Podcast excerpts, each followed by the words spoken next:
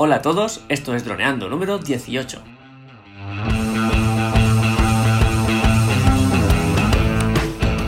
Bienvenidos a este miércoles 20 de junio al programa de temática dron en el que aprenderemos a ganar dinero con nuestro dron. En el programa de hoy vamos a descubrir una de las mejores apps del mercado, en cuanto a navegación por lo menos. Se llama Icarus RPA.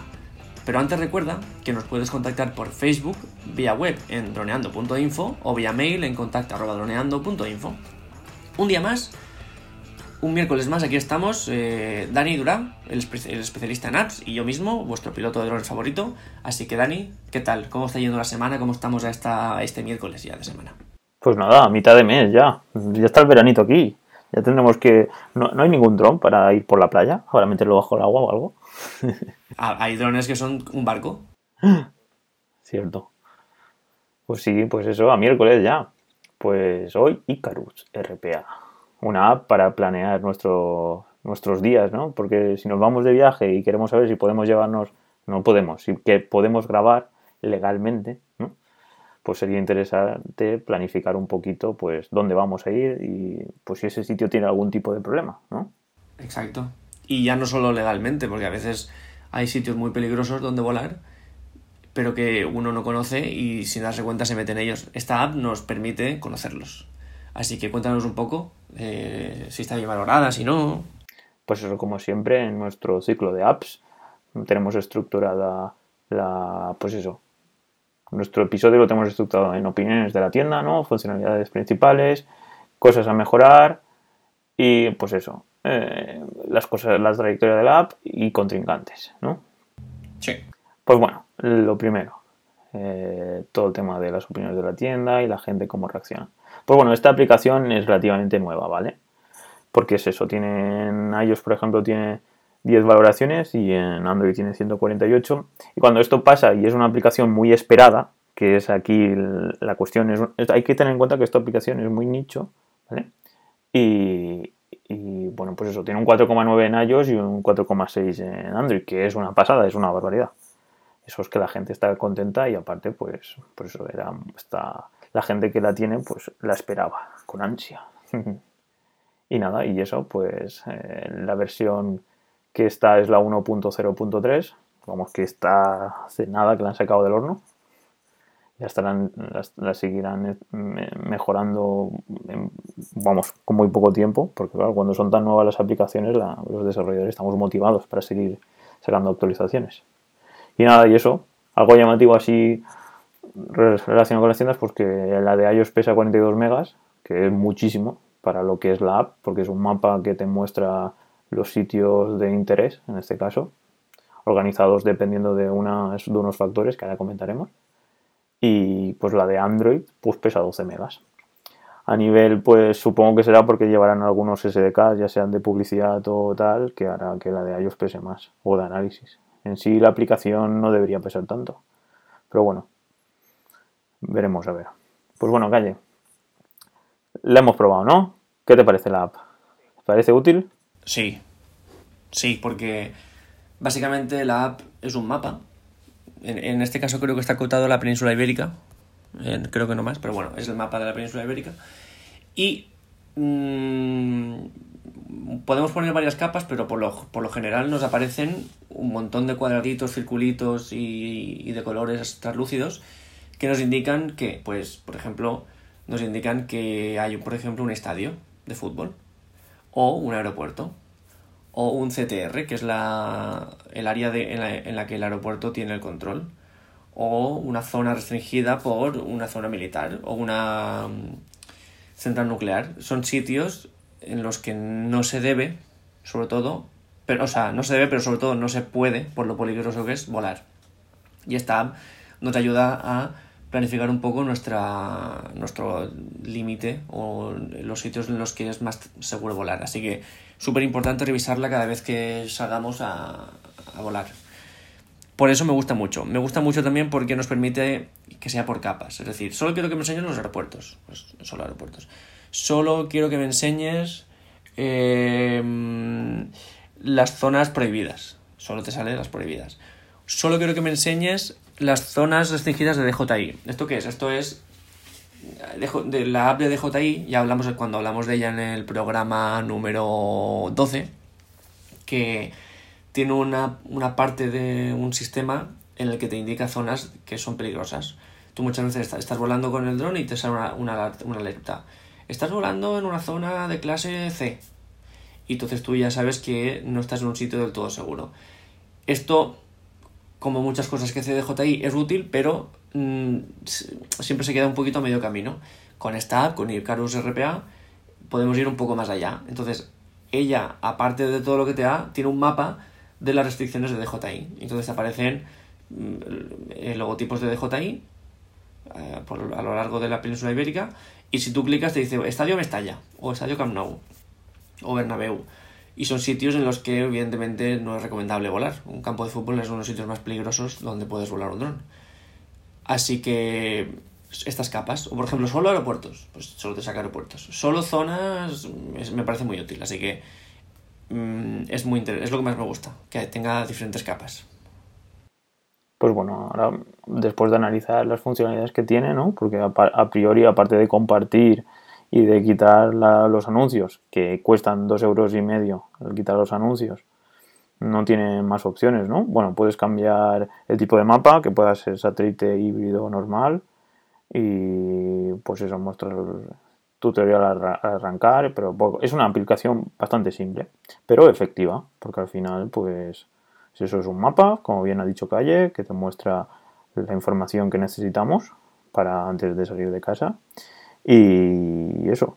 Una duda que yo tenía, a ver si me la puedes contestar, es eso que pone espacios aéreos, que pone clase B, clase C, que lo has comentado, pero está al final de la aplicación, del menú. Sí.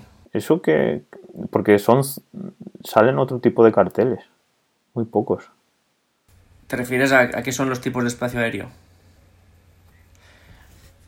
Esto yo creo que. Con, con lo otro los espacios aéreos son como categorías del, aire, son como si fueran diferentes zonas que hay en el aire acotadas según las condiciones.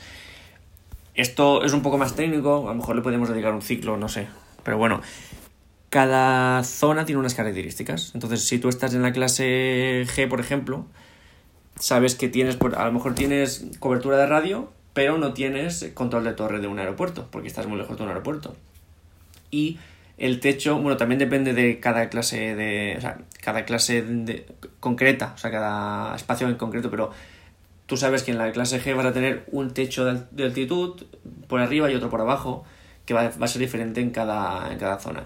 Entonces, no todos los pilotos pueden volar en todas las clases, porque hay algunas que te van a requerir más conocimientos de radio o menos. Entonces, simplemente es para poder identificar todas esas, esas zonas en el mapa. Aunque estoy viendo que no está muy completado en este caso. El D, por ejemplo, sí que hay un mogollón de información. El, de sí, muy bien. El de sí. Pero los demás no. Nos indica, por ejemplo.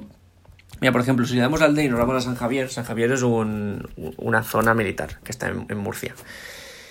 Si nosotros nos vamos a la zona de San Javier y, clicamos con el dedo, nos pone San Javier CTR, es decir, la zona de control de torre de San Javier, que es un, círculo que llega hasta, hasta Cartagena por el sur y hasta Torrevieja por el norte.